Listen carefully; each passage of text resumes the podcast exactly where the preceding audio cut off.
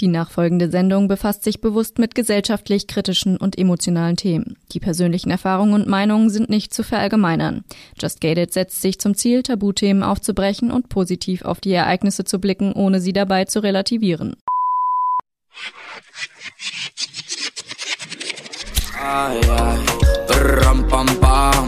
Just Gated. Der Podcast mit Shannon Gede.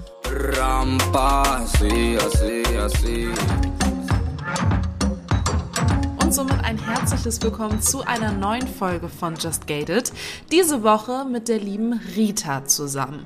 Wir sprechen über ihren künstlichen Darmausgang, auch genannt Stoma, und wie es dazu überhaupt gekommen ist. Außerdem verrät sie uns, wie sie heutzutage damit umgeht, wie sie auch anderen Mut gibt und eine Inspiration ist. Und vor allen Dingen sprechen wir auch darüber, wie so ein Stoma gegebenenfalls auch eine Partnerschaft belasten könnte und wie man so ein Ding überhaupt auf der öffentlichen Toilette wechselt, säubert, leert. Ich durfte sie wirklich alles fragen und dafür bin ich ihr sowas von dankbar, denn ich glaube, die Fragen, die ich hatte, die stellen sich viele, wenn sie hören, künstlicher Darmausgang, Stoma, wie macht man das? Und deshalb lasse ich euch direkt in die Folge rein. Rita, du hast einen Stoma. Das hast du jetzt nicht schon dein Leben lang. Irgendwann mal kam es ja dazu, dass diese Entscheidung äh, gefällt werden musste. Magst du unsere ZuhörerInnen mal genau zu dieser Zeit zurücknehmen, als es kurz vor dem Stoma für dich begangen, da ins Gespräch zu kommen? Ja, da kann ich mich noch sehr gut dran erinnern. Ähm, es ist mir in der Zeit damals sehr schlecht gegangen, körperlich und auch psychisch. Körperlich schlecht, weil ich jeden Tag starke Schmerzen hatte, weil ich permanenten Durchfall hatte, weil ähm, ja, weil ich stuhlinkontinent war in der Zeit. Ich habe das Haus kaum mehr verlassen, weil ich einfach nie gewusst habe, ob ich das jetzt kontrollieren kann oder nicht mit dem aufs Klo gehen und ob ich rechtzeitig eine Toilette finde. Und ähm, psychisch ist es mir schlecht gegangen, weil ich so ein bisschen mit mir und mit der Welt gehadert habe, weil ich nicht oder damals noch nicht verstanden habe, warum mir das passiert, warum, warum mir das schon wieder passiert. Ähm, das hat ja eine längere Historie auch bei mir. Und äh, ja, ich war, ich war ziemlich fertig, muss ich sagen. Ich war sehr dünn. Ich habe nur mehr 46 Kilo gewogen, weil ich permanent Durchfall hatte und irgendwie, ja, egal was ich gegessen habe, äh, es kam gleich wieder unten raus.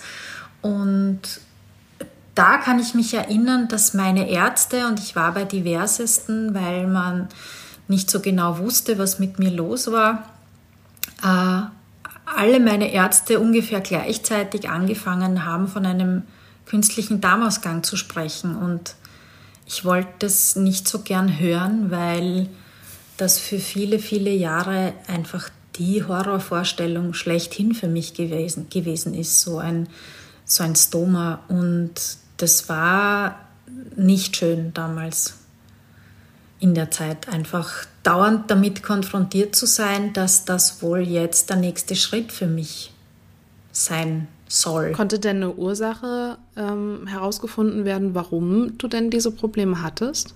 Ja, also ich weiß prinzipiell schon, womit es zusammenhängt und wo es herkommt. Ich hatte vor vielen, vielen Jahren, das war 2006, eine äh, Operation wegen Endometriose. Und mir ist damals ein Stück Dickdarm entfernt worden, weil die Endometriose eben in den Dickdarm hineingewuchert ist. Und das ist damals schlecht verheilt oder es hat lang gedauert, bis diese Naht im Darm verheilt ist. Da war lange ein Loch und äh, es hat sehr, sehr lang gedauert, bis das dann zu war, vermeintlich zu war, weiß ich heute, ähm, weil ich habe immer wieder Verdauungsbeschwerden gehabt, immer wieder so ein bisschen Schmerzen im Kreuz, die dann auch ins Bein ausgestrahlt haben. Ähm, aber das waren immer nur ein, zwei Tage und dann ging es mir monatelang wieder gut, bis das dann 2018 immer stärker und immer häufiger geworden ist und man dann nach vielen, naja, vielleicht ist es der Ischias, vielleicht sind es die Bandscheiben, vielleicht ist es dies, vielleicht ist es das, hat man dann mich mal zum MRT geschickt und da hat man gesehen, dass ich einen faustgroßen Abszess im Bauch habe, der an dieser alten Naht im Darm sitzt. Also es war offensichtlich so, dass dieses Loch im Darm von damals von der OP nie hundertprozentig dicht verheilt ist, so dass immer wieder ein paar Keime durch dieses Loch in den Bauchraum äh, gekommen sind. Und es hat sich dann abgekapselt und eben so einen Abszess gebildet. Und ähm, ja, da war schon mal das Stoma im Raum und da habe ich mich dann aber für eine andere OP entschieden, für eine sehr aufwendige OP, wo ich wo mir eben ein, ein Stück Dickdarm nach der Entfernung von dem ganzen kaputten äh, Stück Darm und von dem Abszess wurde mir ein Stück Dickdarm durch den After nach außen gezogen. Das nennt man koloanaler Durchzug, damit eben dort nicht einfach wieder eine Naht gemacht wird, weil das ja schon einmal nicht wirklich gut geklappt hat bei mir, so ist mir eben dieses gesunde Stück Dickdarm hinten rausgezogen worden, wenn man so will. Und ohne das festzunähen, habe ich dann zwei Wochen im Spitalsbett quasi gelebt. Vollkommen stuhlinkontinent, weil du kannst dir vorstellen, wenn einem Stück Darm hinten raussteht, kann man den Schließmuskel quasi nicht verwenden. Und äh, ja, hat es einfach gar nicht unter Kontrolle. Und nach diesen zwei Wochen Einheilung sozusagen ist dann erst eine Naht gesetzt worden und dieses Stück Dickdarm abgeschnitten worden. Und es hat lang gedauert, bis es mir da wieder halbwegs gut gegangen ist. Und fünf Monate später war dort plötzlich wieder ein Loch, beziehungsweise es waren zwei Löcher und es hat sich wieder ein Abszess gebildet. Und warum das wieder passiert ist, hat mir niemand erklären können. Also mein Chirurg hat gesagt, für eine OP-Komplikation ist eigentlich fünf Monate später zu spät. Dann haben sie viele Tests gemacht äh, und haben, äh, weil die Vermutung da war, dass ich eine chronisch entzündliche Darmerkrankung habe, aber auch Colitis ulcerosa konnte ausgeschlossen werden, Morbus Crohn konnte ausgeschlossen werden. Also ich war eigentlich kerngesund bis auf diese zwei Löcher im Darm, wo man mir halt nicht sagen konnte, warum die sich wieder gebildet haben, nämlich an ziemlich genau der gleichen Stelle wie vorher, obwohl das ja ein, eine komplett neue Darmverbindung sozusagen war. Und ja, so, so ist es dann dazu gekommen, dass halt meine Ärzte dann alle vom Chirurgen über zwei äh, Gastroenterologen bis zu meinem Frauenarzt, bei dem ich dann auch äh, oft vorstellig war, weil sich da dann auch eine Fistel gebildet hat in die Vagina sozusagen. Also ich habe dann am Schluss ist mir der Stuhl nicht nur unkontrolliert hinten rausgekommen, sondern auch durch die Vagina. Und ja, alle haben dann irgendwann gesagt, es wäre doch jetzt äh, die beste Option, mir einen künstlichen Darmausgang aus anlegen zu lassen. Die meisten haben gesagt, mal vorübergehend, bis das dort alles äh, sich beruhigt hat und geheilt ist. Eine Ärztin, die ich um meine zweite Meinung gebeten habe, eine Chirurgin, die hat damals schon gesagt, sie wird das permanent anlegen lassen, weil die Gefahr, dass das dann wieder nicht klappt, sozusagen, wo schon zweimal dann einfach Löcher im Darm entstanden sind, die Gefahr ist einfach da. Ja, so, so ist es dazu gekommen.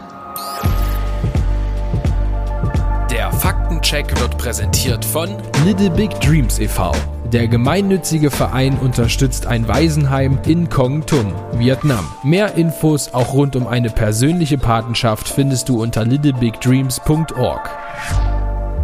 Wie viele Menschen betrifft das? Wie häufig kommen Stomata vor? Die Zahl der Stomaträgerinnen in Deutschland wird derzeit auf mehr als 160.000 geschätzt.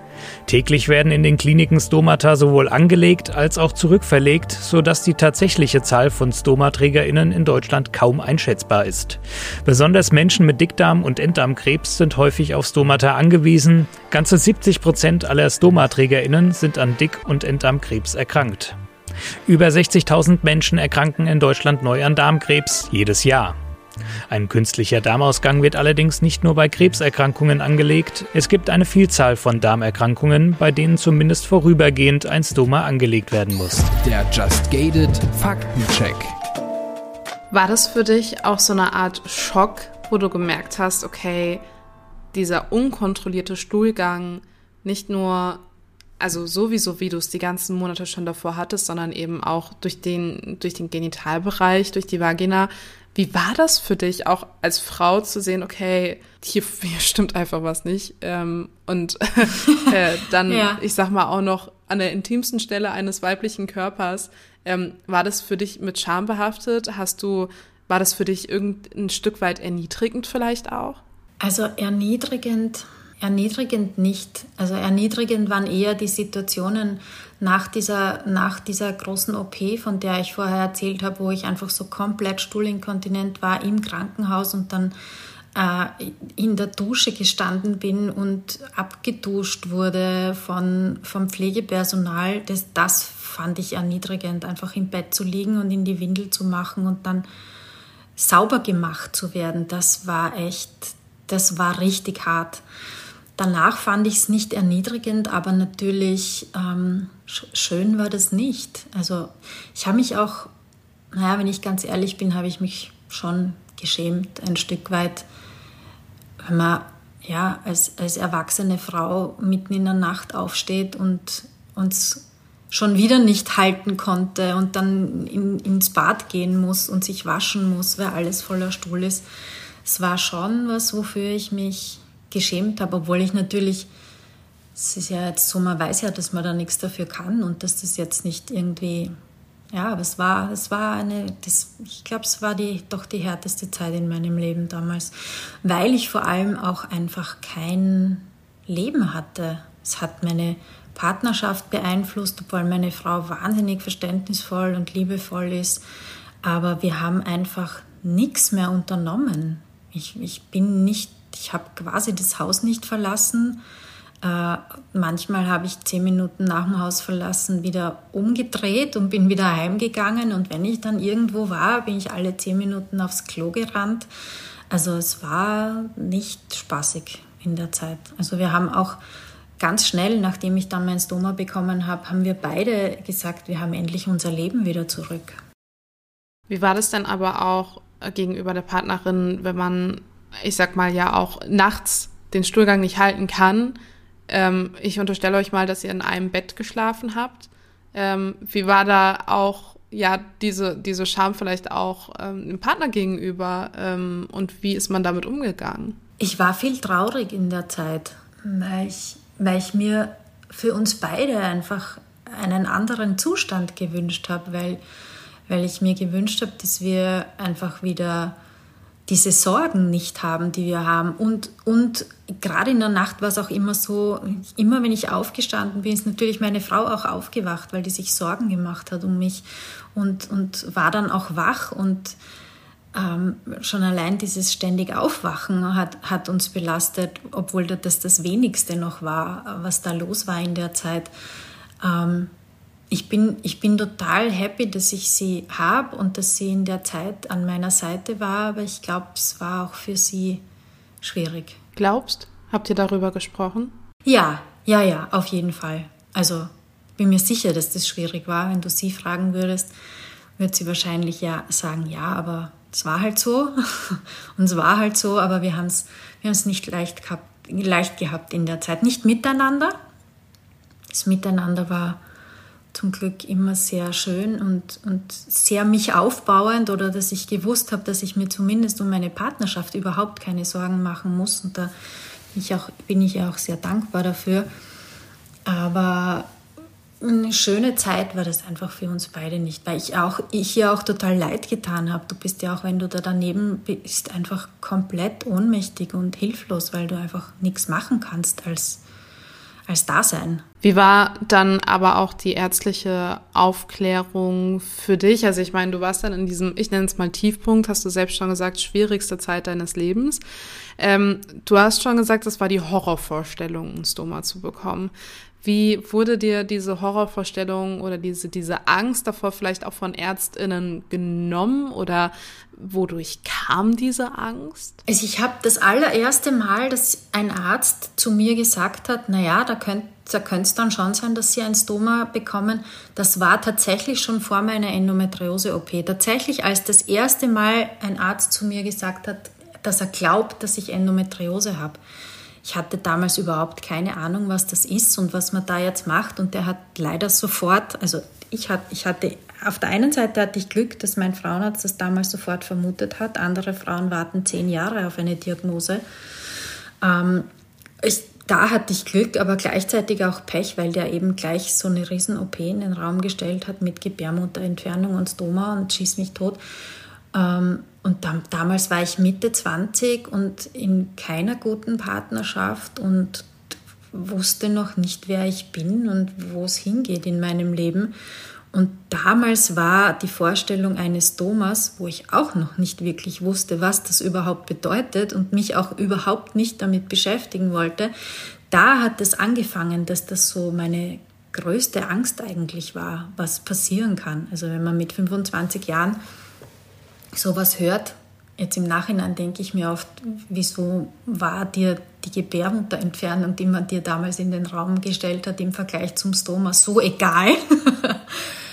Aber ich glaube, ich weiß heute, warum das so eine schreckliche Vorstellung für mich war, einen künstlichen Darmausgang zu bekommen, weil ich einfach überhaupt nicht wusste, was das bedeutet. Ich wusste nicht, wie das ausschaut, wie sich das anfühlt, wie das versorgt wird. In meinem Kopf hatte ich immer irgendwelche künstlichen Vorrichtungen mit Schläuchen und, und Wundflächen und Schmerzen und ich habe geglaubt, das stinkt und man kann das nicht ordentlich kontrollieren. Für mich war das sowas für für alte Leute im Pflegeheim, wo die Schwester nicht gerne ins Zimmer geht, weil es dort permanent nach Stuhl stinkt. So habe ich mir das vorgestellt und das stimmt einfach nicht. Aber ich habe mich 15 Jahre lang nicht mit dem Thema auseinandergesetzt und deswegen ist diese Angst geblieben. Und ich habe, weil du gefragt hast, wie, wie man mir dann äh, die Angst vielleicht genommen hat, lustigerweise kam das von Ärzteseite nicht. Also die waren alle sehr äh, rücksichtsvoll und verständnisvoll und auch empathisch, aber ich glaube, denen ist auch einfach nicht klar, dass man als, als Laie, der damit das erste Mal konfrontiert wird, einfach keine Ahnung hat, weil das ist deren Alltag und die denken, man weiß halt, worum es da geht. Und ich habe mich dann, als ich das Gefühl hatte, dass es keinen anderen Weg mehr gibt, habe ich angefangen, mich zu informieren.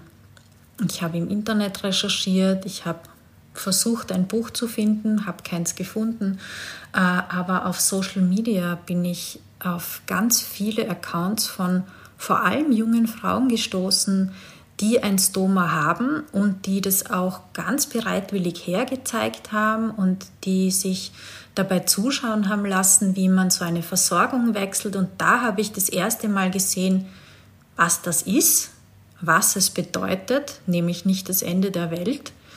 Und da habe ich einfach viele junge Frauen kennengelernt, unter Anführungszeichen, halt auf Instagram und Facebook und so, und konnte die beobachten, wie die ein ganz normales Leben als hübsche, lebensfrohe Frauen leben. Und das war es eigentlich, was mir die Angst genommen hat, wo ich gemerkt habe, okay, das kann man bewältigen, das kann man schaffen. Da kann man ein Leben führen, das lebenswert ist. Das, da hat man keine Schmerzen, da sieht man nichts, da riecht man nichts. Man braucht dann, ich habe ja auch lang geglaubt, dass ich kann dann nur mehr Latzhosen und Jogginghosen tragen. Ich liebe ich lieb Latzhosen und Jogginghosen, aber man kann auch alles andere anziehen. Also es gibt so gut wie nichts, was nicht geht. Aber all das wusste ich halt vorher nicht. Und je mehr ich gesehen habe und je mehr ich mir angeschaut habe und je mehr ich mich mit dem Thema auseinandergesetzt habe, desto machbarer hat sich das für mich angefühlt. Das war es eigentlich, was mir tatsächlich dann die Angst genommen hat. Glaubt man, dann, wenn man sagt, okay, ich kriege ein Stoma, dass man eingeschränkter im Leben sein könnte? Also du hast es gerade schon so ein bisschen angerissen. Ich habe aber nur die Vorstellung von dir, von deinem vorherigen Leben, wo du dich teilweise nicht aus dem Haus getraut hast. Ähm, und dann ja eigentlich, also die Meldung kommt, okay, jetzt wird's ja besser mit dem Stoma. Das, es wird besser, kommt aber erstmal bei einem nicht an, oder? Ja, am Anfang nicht. Weil am Anfang sieht man nur dieses dieses komische Ding am Bauch, wo dann ein Plastikbeutel klebt und, und wo dann der Stuhl reinfließt, ohne dass man es kontrollieren kann und mit dem man dann umgehen muss. Und am Anfang sieht man nur das veränderte Körperbild und natürlich will man das nicht. Natürlich möchte man gern, so wie alle anderen, ganz normal auf die Toilette gehen können. Ähm, aber wenn man dann anfängt, sich damit zu beschäftigen, merkt man recht schnell, wenn man in so einer Situation ist, wie ich es damals war, dass das tatsächlich eigentlich nur besser werden kann. Klar kann es auch mit dem Stoma Komplikationen und Schwierigkeiten geben und klar kann es auch sein, dass, da, dass das mal die Versorgung nicht hält und das mal daneben geht. Also das kann natürlich alles sein, aber in, in der Situation, in der ich damals war, war mir ganz schnell klar, dass das eine massive Verbesserung meiner Lebensqualität bedeuten wird. Und so ein Stoma sieht man ja von außen ja eigentlich gar nicht, oder? Also. Nein, wenn man, na, wenn man nicht möchte, dass man das sieht, dann sieht man es nicht. Also ich bin jetzt jemand, ich zeige es jetzt auch nicht jedem, aber wenn die Sprache drauf kommt, äh, dann bin ich jetzt niemand, der es versteckt. Ich gehe auch auf, in den sozialen Medien ganz offen damit um. Ich habe jetzt sogar ein Buch rausgebracht, ein Stoma-Mutmach-Buch, wo man mich auf dem Cover in Unterwäsche sieht, ohne Beutel, also mit dem nackten Stoma, äh, weil ich auch so ein bisschen das Bedürfnis habe, mm, ja, anderen Mut zu machen. Und das, ich habe vorher schon gesagt, ich hätte vor meiner OP gerne ein Buch gehabt, wo ich das alles finden kann, alle Fragen beantwortet kriege, die ich, die ich so hatte davor, all dieses äh, ja, wie eingeschränkt werde ich sein? Kann ich dann noch duschen? Kann ich mich dann noch in die Badewanne legen? Kann ich dann noch schwimmen? Kann ich dann noch in die Sauna gehen? Kann ich meinen Sport noch treiben oder muss, geht das alles nicht mehr? All diese Fragen stellt man sich ja und ähm, ja, deswegen habe ich eben auch dieses Buch geschrieben, wo ich meine Geschichte erzähle und wo ich all diese Fragen die sich so stellen oder die sich mir damals gestellt haben, versucht habe zu beantworten, damit, damit andere vielleicht nicht so mühsam suchen müssen wie ich, äh, sondern einfach sich das Buch zur Hand nehmen können. Und die Fragen, die du ja gerade aufgezählt hast, könnte man ja eigentlich alle mit Ja beantworten, oder? Also man kann ja normal duschen gehen, man kann ja. schwimmen gehen, baden gehen. Ja. Das ja. ändert nichts. Ja, na, das geht alles. Man kann auch Sport treiben kenne Bodybuilder, die ein Stoma haben. Natürlich muss man da vorsichtig sein und natürlich muss man Vorkehrungen treffen, äh, aber es gibt nichts, was nicht geht. Also ich habe bis jetzt, ich habe mein Stoma jetzt seit zwei Jahren, am 16. März äh, ist mein zweites äh, Ostomy Anniversary, wie man das so schön nennt. Ähm, und in meinen zwei Jahren ist mir, ja, ich habe vielleicht drei Hosen aussortiert, die ich im, im Kasten hatte, weil äh, der Bund genau dort ist, wo das Stoma, also weil es der Bund genau dort ist, wo das Stoma ist und das ist nicht gut, äh, weil das dann scheuert und drückt und ja, das, äh, da kann man sich verletzen, aber ansonsten fällt mir jetzt nichts ein, was ich nicht machen könnte oder was nicht geklappt hat durch das Doma. Eigentlich ist man so gut wie, also wenn alles gut ist, so wie bei mir, wenn man, wenn man keine Probleme mit der Versorgung hat, wenn man, ich kenne das mittlerweile auch, ich habe auch irgendwie nach eineinhalb Jahren habe ich äh, plötzlich allergisch auf den Kleber von, von der Stoma-Versorgung reagiert, aber es gibt so viele unterschiedliche Materialien und dann musste ich mir halt einen, einen neuen Beutel suchen und jetzt klappt alles wieder wunderbar. Ähm, aber ja, es, es geht alles. Ich sage immer, ich, ein, ein, schöner Spruch von mir, der lang im Rennen um den Titel fürs Buch war, ist, ich kann alles und gleichzeitig kann. Finde ich sehr, sehr gut. ja, ich fand das auch super. Dem Verlag war es dann ein bisschen zu flapsig. deswegen, deswegen heißt es jetzt gut leben mit Beutel am Bauch. ja, ist, ist natürlich nicht so flapsig, aber ich, ich mag deinen Titel ja. auch sehr. vielleicht, ich stelle mir halt die Frage, ähm, vielleicht kannst du die beantworten. Wie ist das denn, wenn man sich an der Stelle dann berührt? Ist das erstmal fremd? Hat man überhaupt, traut man sich, das anzufassen? Ähm, inwiefern versucht man sich da auch anzunähern oder hattest du das alles nicht? Keine Berührungsängste? Doch, am Anfang ist das natürlich total fremd, weil äh, gleich nach der OP ist es ja, ähm, ist da ja eine Wundfläche. Also es wird ja der Darm nach außen geführt und an, am, am Bauch festgenäht. Und diese, diese Naht, das ist ja eine Wunde und das äh, tut auch weh am Anfang. Ähm, ich habe aber ganz, ganz schnell war das bei mir, dass ich, dass ich mich damit auseinandersetzen wollte. Also ich habe immer, wenn, wenn die, äh, das Pflegepersonal im Krankenhaus das gewechselt hat, ich habe da immer zugeschaut und habe auch von Anfang an versucht, das selber zu machen.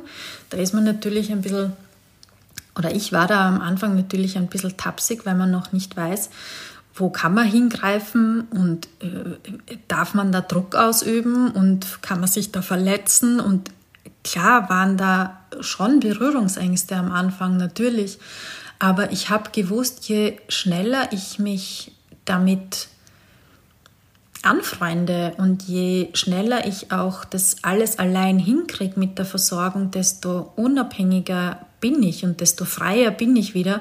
Und das war ja mein Ziel sozusagen, wieder unabhängig zu werden und, und eben nicht mehr ans Haus gefesselt zu sein, nicht mehr abhängig zu sein von irgendjemandem auch, der mir dabei hilft.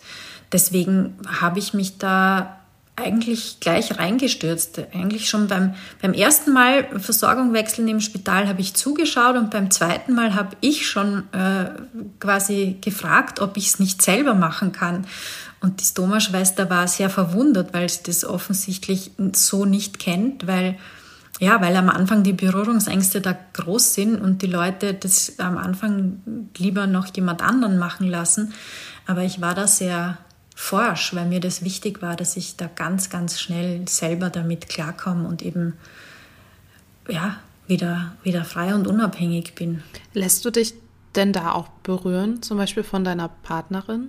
Ja, also ich habe zum Beispiel auch äh, einen kleinen Patensohn, äh, dem ich das, der war sehr neugierig und dem habe ich das erklärt und den habe ich auch gefragt, ob er sich das anschauen möchte und habe ihn, es ist diese Stoma-Beutel, die haben so ein Sichtfenster, wo man reinschauen kann und da habe ich ihn dann auch reinschauen lassen und der wollte da auch hingreifen. Ich meine, da war zwar Plastik dazwischen, aber der wollte es angreifen, weil und mir macht es nichts. Also wenn, die Leute äh, respektvoll sind und vorsichtig sind, und das war bis jetzt jeder, dann, äh, dann stört mich das gar nicht. Im Gegenteil, es ist mir sogar lieber, wenn jemand neugierig ist, ähm, als wenn er mit dem, mit dem Thema nichts zu tun haben möchte. Also mir ist lieber, äh, es möchte jemand wissen, wie sich das anfühlt, als es sagt jemand, na, lieber nicht, das finde ich, komisch. Also ich fühle mich wohler damit, wenn, ja, wenn man mh, mm, ich meine, wenn, wenn meine Partnerin, wenn es einen Körperteil von mir gibt, wo sie nicht hingreifen möchte, oder wenn das so wäre, wäre das sicher nicht so schön als so. Also ich habe da, ich, ich, ja, ich finde es schön, wenn es da keine Berührungsängste gibt. Ich meine, man macht das jetzt auch nicht dauernd, aber mal, mal, mal hingreifen ist schon, also ich weiß noch, wie ich das, das wie, ich, wie ich da das erste Mal die Darmschleimhaut, die ja dann nach außen kommt, berührt habe. Das ist ein lustiges Gefühl, weil das so ganz weich ist und weil, weil ich das aber auch nicht spüre dort am Darm. Es sind ja keine Nervenenden in der Darmschleimhaut, deswegen spüre ich das auch gar nicht, wenn man, wenn man dort hingreift. Ganz witzig. Meinst du, es ist bewusst einfach ein Tabuthema noch in der Gesellschaft, weil es mit Stuhlgang und Scham zu tun hat? Oder, also, und warum meinst du, ist, ist es eigentlich so voll mit Scham behaftet? Weil, ich meine, über Stuhlgang reden alle nicht so gerne. Ähm, auch wenn man normal auf Toilette gehen kann, in Anführungszeichen normal. Ähm, hast du, du hast ja auch ein Buch darüber geschrieben, du bist auf Social Media. Kriegst du da auch Kommentare wie, oh Leute, muss man das teilen oder müssen wir jetzt hier wirklich über deinen Stuhlgang reden? Oder wie wird das, wie wird das aufgenommen? Lustigerweise ganz, ganz, ganz selten. Ähm, die meisten, die aller, allermeisten Kommentare, die ich kriege, sind total positiv, weil die Leute das gut finden, dass man da so offen damit umgeht. weil ja, weil dieses Thema einfach so, weil man da so hinter vorgehaltener Hand drüber redet, alles, was mit Stuhlgang zu tun hat, ist so ein Tabuthema. Nicht nur Stoma, sondern auch äh, Erkrankungen irgendwo in dem Bereich. Oder nur wenn, wenn man, nur wenn man Blähungen hat, ist es so, da schämt man sich und da, äh, da redet man nicht drüber und ähm, dabei gehen wir alle auf die Toilette und es riecht bei allen nicht nach Rosen. Und ja, aber ist, man redet halt nicht drüber, weil es so ein. Ja, eigentlich weiß ich gar nicht genau warum. Bei mir ist das schon so lang normal, seit ich 2006 am Darm operiert war, rede ich über meinen Darm und rede ich über meinen Stuhlgang, weil ich irgendwie musste, weil ständig wer was drüber wissen wollte. Und bei mir ist es mittlerweile so ganz normal, aber gerade das Thema Stoma, ich habe in den letzten zwei Jahren so oft gehört, ja, meine Mama hat das auch und die will nicht mal, dass das die Nachbarin weiß oder mein Opa hatte das und das hat niemand gewusst und der hat sich so geschämt dafür. Und ich finde das so wahnsinnig schade, weil niemand kann was dafür und es ist nichts, wofür man sich verstecken muss. Es ist nur eine andere Art, aufs Klo zu gehen und sonst nichts. Es ist nichts, was man. Ich finde, man muss das nicht öffentlich machen. Das kann jeder so handhaben, wie er möchte. Aber niemand soll sich dafür schämen müssen. Das finde ich so doof. Voll. Wie gehst du denn damit um, wenn du jetzt zum Beispiel in der Öffentlichkeit bist und so ein Beutel muss ja auch entleert werden und sauber gemacht werden und gewechselt werden und sowas. Ist das bei öffentlichen Toiletten für dich auch machbar, das zu tun? Oder ist das dasselbe Problem dann wie bei Menstruationstassen und keiner weiß, ob man das jetzt da machen kann oder nicht?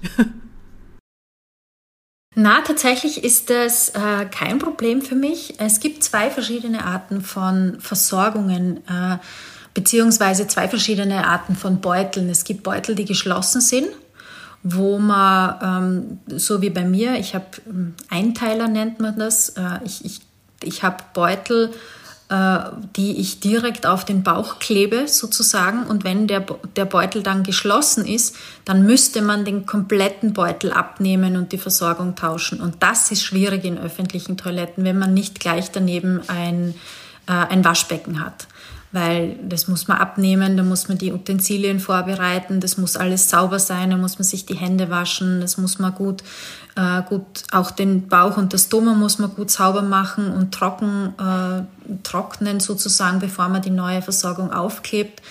Und in meinem ersten Stoma-Sommer, also ich hatte solche Beutel, und in meinem ersten Stoma-Sommer im, im Freibad, äh, als ich dann mal den wechseln hätte müssen, ist mir klar geworden, dass das so nicht praktikabel ist, weil gerade im Freibad auf einer Toilette, wo es dunkel ist und nass ist und alle zwei Minuten drückt jemand die Klinke und du hast keinen Platz und es ist nicht sauber, ähm, da habe ich ganz schnell realisiert, das geht nicht und habe jetzt andere Beutel, die haben unten eine Öffnung. Und über diese Öffnung kann ich den einfach in die Toilette entleeren. Also ich sage immer, ich sitze jetzt zum Stuhlgang wieder auf der Toilette weit, weiter hinten und entleere zwischen meinen Beinen sozusagen diesen Beutel. Ich lasse das in die Toilette fallen, mache dann die Öffnung mit Klopapier sauber. Wenn eins zur Hand ist, nehme ich dann auch noch feuchtes Klopapier, damit auch wirklich alles schön, schön äh, rein ist und mache den Beutel wieder zu. Und das dauert ungefähr so lang, wie wenn man normal auf die Toilette geht. Und das geht tatsächlich überall. Das ist gar kein Problem. Krass ja eigentlich, weil ich habe mir das super kompliziert vorgestellt. Also ich habe gedacht, oh Gott, und dann hantiert sie da rum und dann gucken alle komisch und alle kriegen es mit und dann ist noch irgendwas dreckig und also das ultimativer Stress in meinem Kopf, diesen Beutel zu wechseln. Aber offensichtlich ähm, würde man es ja noch nicht mal mitbekommen, wenn man mit der Freundin auf Toilette geht und äh, beide sind gleichzeitig schnell fertig. und man, also man wird es ja gar nicht mitbekommen. Das ist ja, das ist so verrückt. Wie ja, das ist tatsächlich, das ist, es gibt ganz, ganz tolle Dinge, was so die Versorgung betrifft. Und es ist, ja, da, da ist extrem viel passiert in den, in den letzten Jahrzehnten. Früher war das natürlich viel komplizierter, aber heutzutage ist das alles gar kein Problem mehr. Der Faktencheck wird präsentiert von Little Big Dreams e.V Der gemeinnützige Verein unterstützt ein Waisenheim in Kong Tum, Vietnam. Mehr Infos auch rund um eine persönliche Patenschaft findest du unter littlebigdreams.org. Welche Arten von Stomata gibt es? Der Begriff Stoma kommt aus dem Griechischen und bedeutet übersetzt Mund. Mit Stoma wird in der Medizin eine künstlich geschaffene Verbindung eines Hohlorgans an die Körperoberfläche, also zur Haut, bezeichnet. Jeder künstliche Darmausgang ist ein Stoma, aber nicht jedes Stoma ist ein künstlicher Darmausgang. Welche Arten von Stomata gibt es also?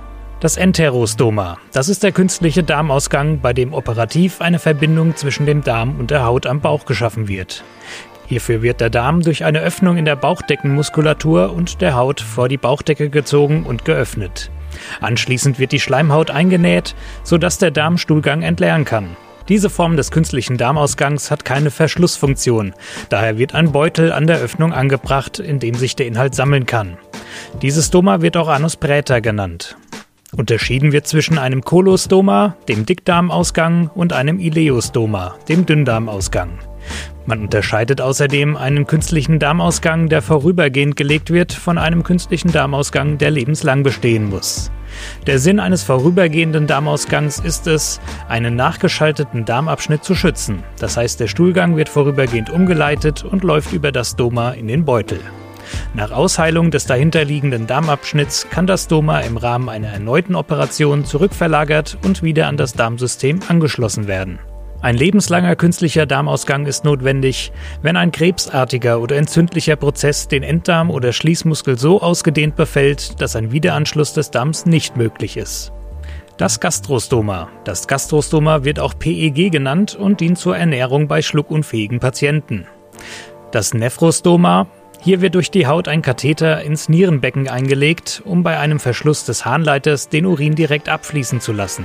Das Urostoma. Hier wird der Harnleiter entweder direkt oder über ein zwischengeschaltetes Darmstück in die Haut eingenäht. Dies dient der Urinableitung. Stomata gibt es auch zur Ableitung infizierter Galle, wenn eine Gallenblasenoperation nicht durchgeführt werden kann, oder auch als künstlich hergestellte Verbindung zwischen der Luftröhre und der äußeren Umgebung. Der Just Gated Faktencheck. Hast du diesen Teil von deinem Körper für dich selbst auch angenommen? Also würdest du sagen, vielleicht sogar, dass du deinen Stoma liebst? Ich weiß jetzt nicht, ob ich es lieb, aber es ist ein Teil von mir und es gehört genauso zu mir wie alles andere. Und es gibt, es gibt Körperteile an mir, die mag ich wahnsinnig gern. Ich mag meine Beine zum Beispiel total gern, immer schon. Äh, es gibt Körperteile, die finde ich nicht so toll. Und das Stoma ist vielleicht eins, das ich jetzt, keine Ahnung, dem stehe ich eher neutral gegenüber. Es ist da und es ist gut, dass es da ist und ich möchte es nicht missen. Ähm, aber lieben ist jetzt vielleicht übertrieben. Ich mag's, lass es mich so sagen, ich mag's. ja, aber das ist ja auch ein Schritt, den glaube ich, also den, den braucht ja einen Entwicklungsprozess, um das sagen zu können. Ich glaube, hätte ich dich jetzt vor zwei Jahren direkt nach der OP gefragt, hättest du gesagt, naja, warte noch mal mit der Frage. Ja, wahrscheinlich. Ich kenne auch viele Leute, die ihrem Stoma einen Namen geben, damit sie sich besser damit identifizieren können, damit sie das besser annehmen können. Aber ich glaube auch, äh, um sich ein Stück weit auch davon abzugrenzen, weil wenn man ein Stoma bekommen hat, äh, ist erstmal, dreht sich erstmal alles darum. Und es ist so, man ist in dieser Stoma-Welt und äh, es gibt am Anfang kaum andere Themen, andere Gesprächsthemen, andere Dinge, mit denen man sich selber beschäftigt. Und ich glaube, das ist auch, dem einen Namen zu geben, wenn das dann, keine Ahnung, äh, die Lena ist, dann, dann ist es auch, glaube ich, ein Hilfsmittel dafür, dass man, dass man weiß, das ist da und das ist cool wie eine Freundin, aber man ist nicht das Doma. Man ist nicht nur das Doma. Man ist ja, man ist ja noch der Mensch, der man vorher war. Und es gibt ja noch so viele andere Dinge im Leben, äh, als sich mit dem Stoma zu beschäftigen. Ich, also ich habe es nie gebraucht, aber ich kann das gut verstehen, dass das vielen Menschen hilft, äh, dem Stoma einen Namen zu geben. Warum war es denn für dich keine Option? Hast du gesagt, das entfremdet es zu sehr? Also weil du ja direkt auch nach der OP so den Bezug dazu gesucht hast? Oder ich finde es ganz interessant, dass du das erwähnst. Es kam mir lustigerweise nie in den Sinn. Also ich habe nicht das Bedürfnis irgendwie dazu gehabt, also danach gehabt. Ich habe, als ich, als ich, als ich schon total fein damit war, habe ich das mitbekommen, dass es Menschen gibt, die dem Stoma einen Namen geben. Und da habe ich mir zwar gedacht, ja, lustig, kann mir schon vorstellen, dass das jemandem hilft, aber wäre nie auf die Idee gekommen. Ich glaube, ich habe es einfach nicht gebraucht. Keine Ahnung. Also verspürst du eigentlich noch, ähm, dass du zum Beispiel auf Toilette müsstest? Also hast du zum Beispiel dieses Druckempfinden oder wie geht es dir mit dem Stoma, wenn du zum Beispiel auch Durchfall haben solltest? Sind das alles so Sachen, die ja ganz normal dann auch weiterlaufen, dass es eigentlich gar keine Fragen sind und ich jetzt hier total die naiven Fragen stelle? Oder sind es wirklich Themen, die dich auch beschäftigen? Das sind Themen, die einen beschäftigen, solange man kein Stoma hat und, und, und am Anfang, wenn man ein Stoma hat. Irgendwann wird das ganz normal und irgendwann ist einem das so klar, dass sich die Frage nicht mehr stellt, aber das sind auf gar keinen Fall doofe Fragen, weil sich das ganz bestimmt ganz, ganz viele Leute fragen, wie das ist. Klar kann man noch äh, Durchfall haben. Es ist, gibt Menschen, die haben einen Dünndarmausgang, die haben sozusagen äh, permanent Durchfall, weil wenn du keinen Dickdarm hast, dann gibt es keinen Körperteil, äh, der den Stuhl eindickt. Dann ist dein Stuhlgang permanent flüssig, dann hast du sozusagen Dauerdurchfall. Das ist aber dann normal. Ähm, ich habe ein Dickdarmstoma. Bei mir ist äh, der Stuhl nicht ganz so eingedickt, wie wenn man normal auf die Toilette geht, aber fast. Ähm, aber so wie jeder Mensch kann auch ich Durchfall haben. Und dann kommt halt flüssig aus dem Stoma in den Beutel und dann ist die einzige Gefahr, dass der voll ist, bevor man auf die Toilette kommt, ihn auszuleeren. Aber auch wenn man als normaler Toilettengeher Durchfall hat, ist es oft äh, dringend, dass man auf die Toilette kommt. Also da ist dann nicht so viel Unterschied. Ähm, und so normalen Stuhldrang, wie äh, das vorher war, das kenne ich eigentlich nicht mehr, außer wenn ich äh, Menstruation habe und so. Ich glaube, das ist einfach durch die Kontraktionen der Gebärmutter, wenn das alles so nach unten zieht, fühlt sich manchmal noch so ähnlich an wie damals. Aber eigentlich weiß ich nach zwei Jahren nicht mehr so richtig, wie sich das anfühlt, wenn man auf Toilette muss, weil ich das schon seit zwei Jahren nicht mehr gefühlt habe. Das ist ja eigentlich verrückt, oder? Stellst du dir dann, ist das so eine innere Uhr, die dir dann sagt, ach, den Beutel, den müsste ich jetzt mal entleeren? Oder guckst du da regelmäßig nach am Tag? Oder wie, wie merkst du das dann? Merkst du das, wenn da was reinfließt? Mhm. Also ich, ich merke das meistens, immer nicht. Also in der Nacht zum Beispiel wache ich nicht davon auf. Ähm, ich merke das auch nur, wenn man, der Darm hat ja eine Peristaltik, der bewegt sich ja. Und dadurch, dass der Darm an der Bauchdecke festgenäht ist, ähm, bewegt sich die Bauchdecke auch ganz, ganz leicht, wenn der sich bewegt. Und daran kann ich oft spüren, dass sich da was tut, dass, dass ich jetzt Stuhlgang habe oder gleich haben werde. Äh, manchmal spüre ich es auch gar nicht. Aber man merkt recht schnell, wenn was im Beutel ist, weil der wird ja dicker. Also das merkt man unter der Kleidung, wenn der sich, wenn der sich aufbläht. Auch Luft, die im Darm ist. Also man furzt ja auch, wenn man ein Stoma hat, halt in den Beutel hinein. Und wenn der, also so ein, ein Stoma-Beutel hat, äh, hat einen, ein Ventil und einen Filter. Also in der Regel geht die Luft raus durch dieses Ventil und der Geruch bleibt drin durch den Filter. Aber diese Filter, sie sind auch nicht ewig ähm, funktionsfähig. Manchmal äh, verkleben und verschmieren die von innen und dann funktionieren die nicht mehr. Dann bleibt auch die Luft drinnen und dann kann es schon schnell passieren, dass man so einen dicken Bunkel am Bauch hängen hat. Und äh, da merkt man einfach auch, dass, dass es jetzt dann Zeit wird zum Ausleeren.